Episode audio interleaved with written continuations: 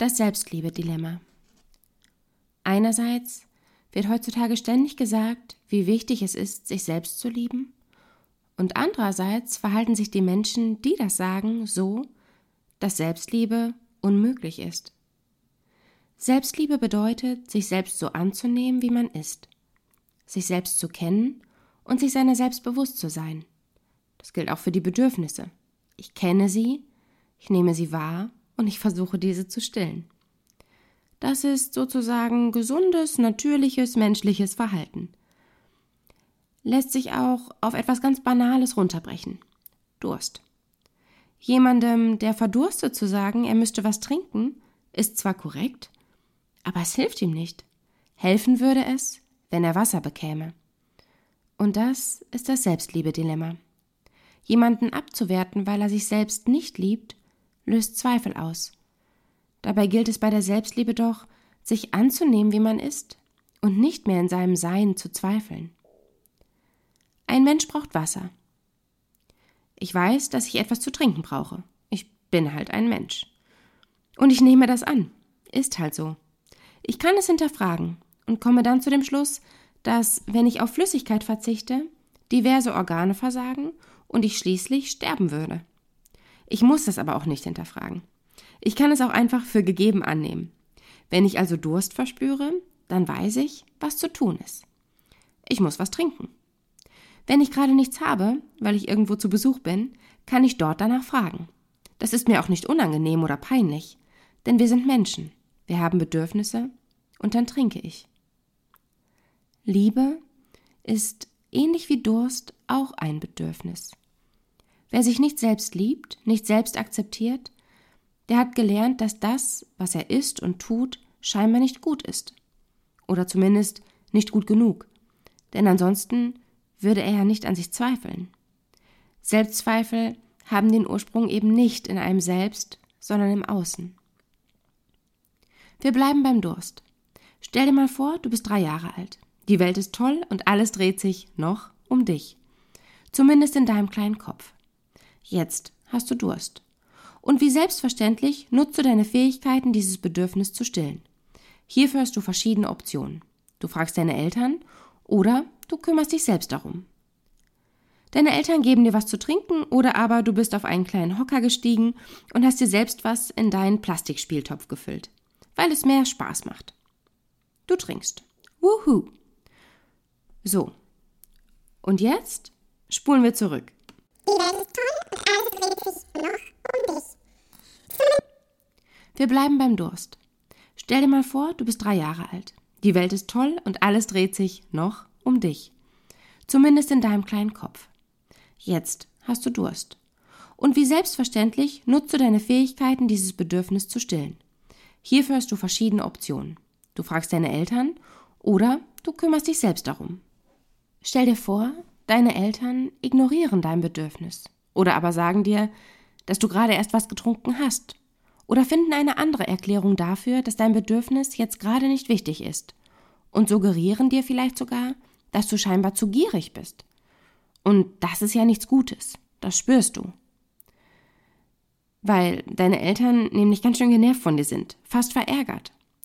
Und als du dir dann heimlich selbst was holen willst, aber mit einem Glas, erwischt dich deine Mutter. Du erschrickst, das Glas fällt hin und dann wirst du nochmal richtig angeschrien. Wie wirst du zukünftig dich und dein Bedürfnis bewerten? Du hast gelernt, du bist zu gierig, du willst zu viel, du musst dich zurücknehmen. Und dein Bedürfnis als solches scheint irgendwie auch nicht okay zu sein. Vor allem aber solltest du bitte nie, niemals dieses Bedürfnis alleine stillen. Und selbst wenn deine Mutter dir am nächsten Tag sagt, dass du doch einfach was sagen musst, wenn du was trinken willst, wirst du ihr nicht glauben, nicht vertrauen. Der Schrecken über die gestrige Situation sitzt zu tief. In jedem Fall ist klar, du hast etwas falsch gemacht.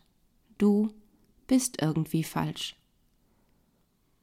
Einerseits wird heutzutage ständig gesagt, wie wichtig es ist, sich selbst zu lieben, und andererseits verhalten sich die Menschen, die das sagen, so, dass Selbstliebe unmöglich ist. Du musst dich selbst lieben. Das impliziert ja schon, dass du irgendwas falsch machst. Sonst könnte man ja auch sagen, du darfst dich selbst lieben oder du bist liebenswert. Aber bei Selbstliebe sind sich alle einig. Das muss man, das sollte man. Wenn man das nämlich nicht tut, dann ist man ja zu anstrengend, weil man ja womöglich kompensiert. Oscar Wilde hat gesagt, dass man ja nicht erwarten könne, geliebt zu werden, wenn man sich selbst nicht lieben kann. Oder auch diese frustrierenden Tipps. Meditiere. Ja, und was ist, wenn ich das nicht kann? Was, wenn ich meine Gedanken nicht wie Wolken vorbeiziehen lassen kann? Wenn ich bei Wolke an eine Wolke denke und unruhig werde und einfach genervt bin von den Klimpergeräuschen und der Stimme, die meint, alles verstanden zu haben. Dann bin ich also ein hoffnungsloser Fall. Ich muss mich selbst lieben, aber nicht mal das kriege ich hin. Und die ach so tollen Angebote weiß ich offensichtlich nicht zu schätzen. Ich bin gierig, ich will zu viel, bin falsch und lieben kann ich also auch nicht, weil ich es nicht schaffe, mich selbst zu lieben. Und liebenswert bin ich dadurch erst recht nicht. Klingt ja auch logisch. Wenn ich es nicht schaffe, wie soll es dann jemand anderes schaffen? Toll sind auch die Zeitschriften für Teenager. Dort steht drin, wie wichtig es ist, sich in seinem Körper wohlzufühlen. Und dann wird erklärt, wie man den Körper bekommt, mit dem man sich wohlfühlt. Was denn jetzt? Soll ich mich in meinem Körper wohlfühlen oder in dem Körper, den ich nicht habe, den ihr aber für richtig haltet? Oder ganz anders, im PKIP-Kurs. Diese Unterschiede sind vollkommen normal. Kinder lernen unterschiedlich schnell in den verschiedenen Bereichen, aber vielleicht könntest du ja einfach öfter mal mit ihm was singen oder mit ihm sprechen, wenn er nur Spuckebläschen macht und kaum Silben bildet. Oder diese vermeintlichen Komplimente. Wie gut du aussiehst. Hast du abgenommen? Wir freuen uns dennoch, weil wir diese Bewertungen so krass verinnerlicht haben. Und dann sagen wir ganz stolz, ja, fünf Kilo. Und fühlen uns geschmeichelt. Obwohl uns eigentlich gerade mitgeteilt wurde, dass wir scheinbar vorher nicht gut aussahen. Selbstliebe ist nicht nur für dich ganz individuell und in dir eine große Herausforderung, sondern die anderen, die Familie, die Zeitschriften, Freunde, Kollegen, Lehrer, Filme, die Gesellschaft, die Welt. Sie stellen dich täglich vor noch größere Herausforderungen und verunsichern dich, weil sie dich weiterhin bewerten, vergleichen, kategorisieren. Denn es ist das eine, durch das Verständnis von Erfahrungen und eigenem Verhalten Frieden mit dem Gefühl des Schams, wie in Folge 1, zu schließen, aus ich schäme mich wird ich verstehe mich und auch die Dinge anzunehmen, die man selbst nicht so schön findet. Folge 2. Also, ich habe Dinge an mir, die finde ich nicht sonderlich schön. Ich weiß aber, warum sie da sind und auch, warum ich sie noch brauche. Oder aber, ich weiß, warum sie da sind und ich darf jetzt loslassen. Und es ist auch nochmal was ganz anderes, wenn man dann von außen beobachtet, bewertet und hinterfragt wird. Denn eigentlich geht es uns bei der Selbstliebe ja um Liebe. Und geliebt fühlen wir uns durch beispielsweise Anerkennung. Wenn die Anerkennung von außen aber plötzlich ausbleibt, ouch. Gleichzeitig stellt sich ja die Frage, ob die Anerkennung, die ich bekomme, indem ich Dinge tue, die ich nicht tun will, die aber von mir erwartet werden, wirklich so toll ist. Geht es denn da dann überhaupt um mich? Um das Selbstliebe-Dilemma kurz zusammenzufassen. Alle halten Selbstliebe für wichtig tun und sagen aber Dinge, die das Gegenteil erzeugen. Die notwendigen Bedingungen für Selbstliebe sind die gleichen Bedingungen wie für Selbstaktualisierung. Sie stammen nicht von mir. Sie stammen von Carl Rogers. Bedingungslose positive Zuwendung. Das bedeutet keine Bewertung. Diese Zuwendung ermöglicht dem Menschen, sich, naja, so zu zeigen, wie er ist, mit all seinen Ängsten, Sorgen und Verhaltensweisen und Gefühlen. Er muss nichts verheimlichen oder schönreden. Er muss sich nicht beschützen, weil er weiß, er wird bedingungslos angenommen. Bedingungslose positive Zuwendung.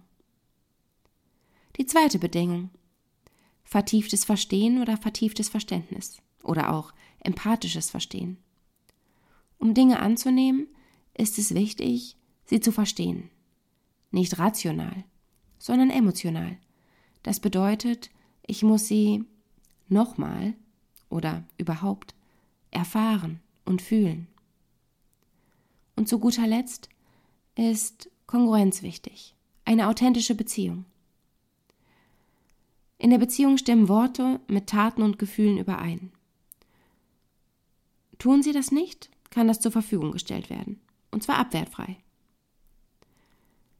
Diese Bedingungen sind sozusagen die idealen Voraussetzungen für Entwicklung, für Selbstaktualisierung und auch für Selbstliebe. Du kannst dir selbst bedingungslos zugewandt und abwertfrei begegnen. Du kannst fühlen und du kannst deine Inkongruenzen wahrnehmen. Ich stelle dir hier in diesem Podcast Material bereit, das durchaus bedingungslos positiv zugewandt und abwertfrei ist. Eine echte Beziehung kann ich dir hier natürlich nicht anbieten. Das widerspricht sich. Aber ich kann dich begleiten, beim Erfahren, beim Fühlen, sofern du bereit bist, dich zu öffnen. Und ich, ich bin kongruent und authentisch. Das erfordert manchmal auch eine Konfrontation, behutsam und dennoch konfrontativ.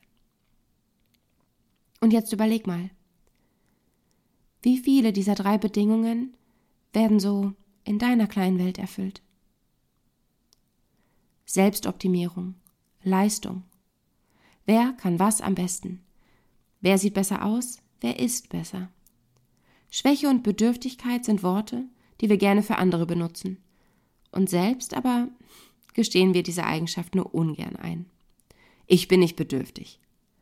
Wir wehren uns gegen etwas, was menschlich, normal ist. Wir wollen nicht bedürftig sein. Aber Moment. Natürlich bist du bedürftig.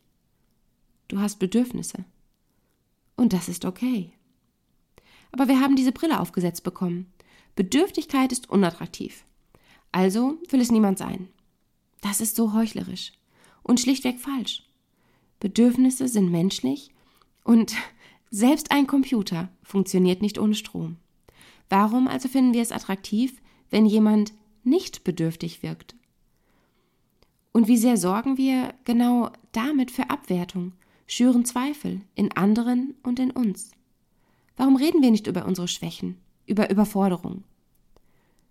Weil wir in einer Welt leben, die eben nicht die notwendigen Bedingungen bereitstellt, die es bedarf.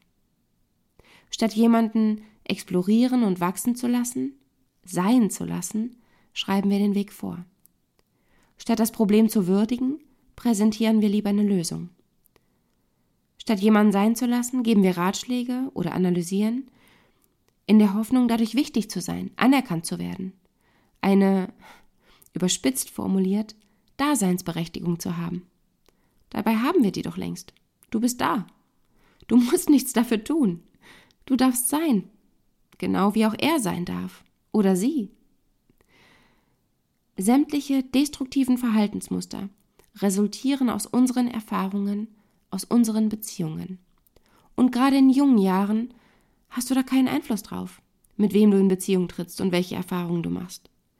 Und wenn du älter bist, sind deine Muster und Trigger eben da. Das ist einfach so. Das ist weder schlimm noch verachtenswert. Auch wenn dir das gerne suggeriert wird. Auch wenn du es dir selbst suggerierst. Wenn wir alle etwas ehrlicher, etwas verständnisvoller, empathischer und transparenter mit unseren Gefühlen und Gedanken umgehen würden, wäre die Welt die Erde viel, viel friedlicher. Aber gut, wir sind ja nicht verrückt. Wir wissen, wie die Welt auf Schwäche und Bedürftigkeit reagiert. Und wir wissen, wie wir darauf reagieren. Also lassen wir es. Auf dieser Erde gibt es diese optimalen Bedingungen fast ausschließlich im professionellen Kontext, in der Beratung oder Therapie. Aber alleine das in Anspruch zu nehmen, hui, nein. Ich bin ja, ich, also um Gottes Willen, ich bin ja nicht bedürftig. Okay. Ich glaube, mein Punkt wurde, wurde deutlich. Dieses Thema liegt mir wirklich sehr am Herzen. Daher schweife ich manchmal ab und wiederhole mich. Fun Fact: Wiederholung ist immer ein Zeichen davon, dass derjenige, der sich wiederholt, noch nicht verstanden wurde. So. Zusammengefasst. Was pflückst du dir von diesem Strauß, von diesem Podcast? Nimmst du den Aspekt der permanenten Bewertungen mit? Probierst du mal aus, abwertfrei zu kommunizieren? Gelingt es dir auch mit dir selbst? Oder widmest du dich eher all den Bewertungen, denen du ausgeliefert warst und bist? Wie wird und wie wurde mit deinen Bedürfnissen umgegangen? Wie gehst du selbst mit deinen Bedürfnissen um? Sind sie wichtig? Und Wie fühlt es sich an, wenn du sagst, ich bin bedürftig? Oder beschäftigst du dich noch ein bisschen mit dem Selbstliebe-Dilemma, die Abwertung in der Aufforderung? Abonniere mich gern, empfehle mich weiter, wenn du magst. Auch über Rezensionen freue ich mich. Mein Motto? Weltfrieden durch Selbstliebe. Die Folge dazu ist noch in Bearbeitung. Aber je mehr Menschen den Weg zu sich selbst finden, desto sanfter und liebevoller wird diese Welt. Also hilf mit. Spread the love. Gemeinsam für die idealen Bedingungen sorgen, die es dem Menschen ermöglicht, sich selbst zu aktualisieren, sich selbst zu lieben und zu wachsen, wohin und wie weit auch immer er möchte.